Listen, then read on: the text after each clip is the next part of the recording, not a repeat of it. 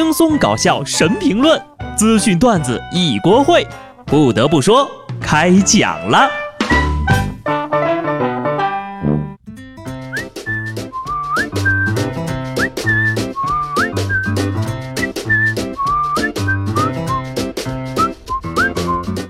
Hello，观众朋友们，大家好，这里是有趣的。不得不说，我是机智的小布。每年的三月份呢，也就是年后的第一个月，一般呢都是人们最穷的时候，积蓄呢过年花完了，刚发的工资还完信用卡，也没剩多少啊。不瞒大家伙啊，我现在就是这么一个状况，穷到什么程度呢？抢劫的可能都看不上我这点钱呢。下面这位大姐跟我同病相怜。说广东一女子呢，在存款机存钱的时候呢，突然遭到了陌生男子的抢劫。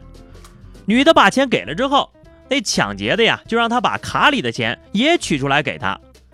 结果一查余额，这卡里压根没钱。劫匪看后微微一笑，又把抢来的两千五百块钱还给了这名女士。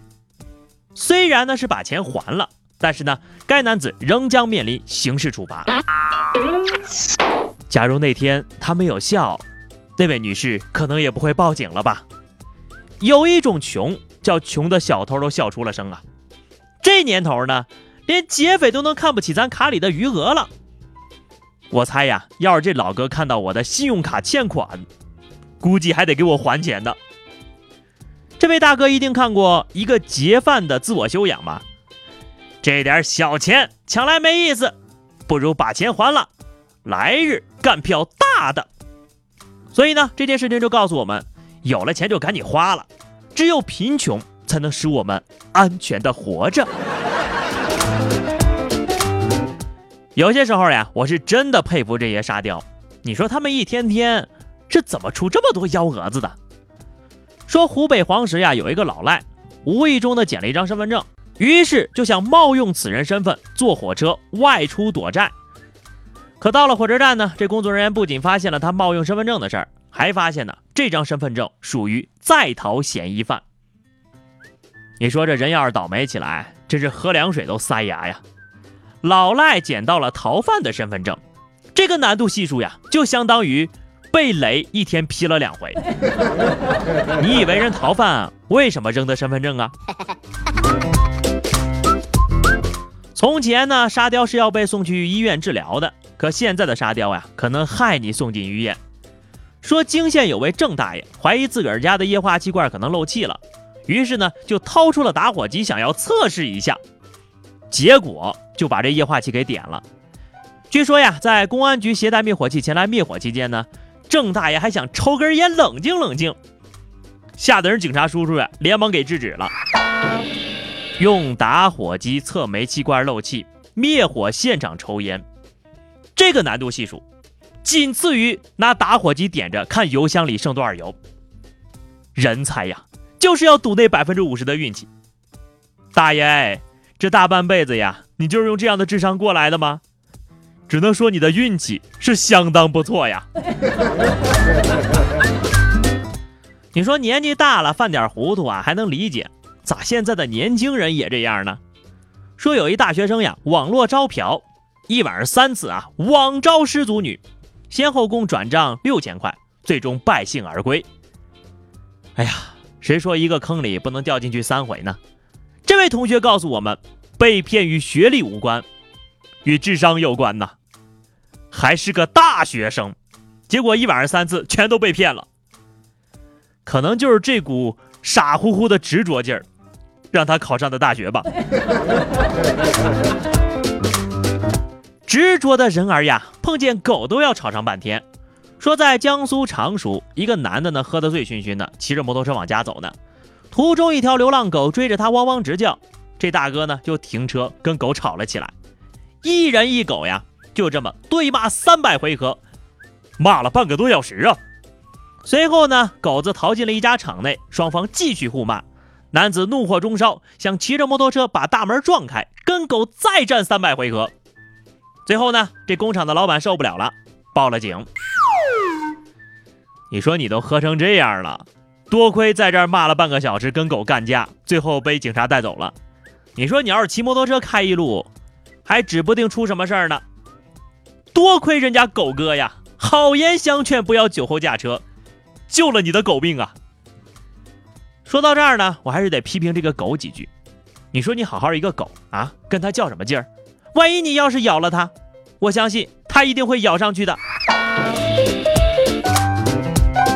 有的人呢，其实挺聪明的，但总是把智商用在法律的边缘。浙江杭州派出所接到医院报警，说有人在医院里假扮医生。民警呢，很快就把人给逮着了。二十三岁的嫌疑人证件显示啊，他是该医院的副主任，还是副院长呢。抓回来一问，原来呀，他是打起了合租女室友的主意。人家问他什么工作呢，他就说是医院的副院长，还说帮人姑娘找工作。然后啊。还敢带着人家姑娘去医院应聘，随后谎称招聘名额满了，姑娘请他吃了顿饭就回老家了。哎呀，这新闻看得我是一愣一愣的呀！你费了这么大的劲儿，就是为了骗人姑娘一顿饭吗？一个敢演，一个敢信，我就想问问这位姑娘，人家都副院长了，还跟你合租呢？多唠叨一句啊，演别的职业还好。演医生，那难度系数太高了吧？有的人喜欢演院长，有的人更夸张，喜欢演警察。说安徽淮南民警采集居民信息的时候呢，结果有位大哥呀，穿着警服就来了。这大哥说呢，自己是特别喜欢警服，知道今天要来派出所呀，兴奋的一晚上都没睡着。因为警服、警号、警官证全部都是假的。随后呢，该男子被依法拘留了十三天。你看看，来了趟派出所还赠送拘留所，顺带提了一副玫瑰金手链。小伙子呀，就问你意不意外，开不开心？性感老哥，警局现场 cosplay 警察叔叔，你这不仅是制服控啊，还是行动派的制服控。建议呢从轻发落吧，这可是咱们人民警察真正的铁杆粉丝啊。最后一条消息啊，请大家来评评理。说一个公司的年会上呢，公司给员工们发彩票，结果呢，有个员工的彩票竟然中了一等奖，奖金高达六百零八万元。公司知道以后呢，要求中奖员工把彩票给退回来，奖金平分给所有参加年会的人。如果你是这个员工，让你中了彩票还让你还，你还吗？要我我就不还。彩票是不记名不挂失的，在谁手上就是谁的呀。更何况彩票是你给我的呀，这里面还有个小插曲呢，就是彩票下发的时候呀，其实已经开过奖了，公司领导还特意嘱咐了财务，让核对有没有中奖，没中奖再发给他们。估计这财务呀也没合计这能中，摸了个鱼，结果呢摸出去六百多万。要说你们这公司也真够可以的哈，还核对好没中奖再发给员工，耍猴的呀，还活跃气氛。开个年会啊，一个人发两块钱的年终奖，怎么说呢？你倒是挺会过呀。好的，最后是话题时间哈。上期节目我们的话题是那个聊聊你最近做过的粗心事儿啊。不过呢，可能这个话题呢大家敏感度不够高。今天我们就来聊一下生活中让你感觉到幸福的小事有哪些。你比如说下班回到家啊，喝上一杯热水呀，坐在沙发上躺一躺啊，等等等等哈。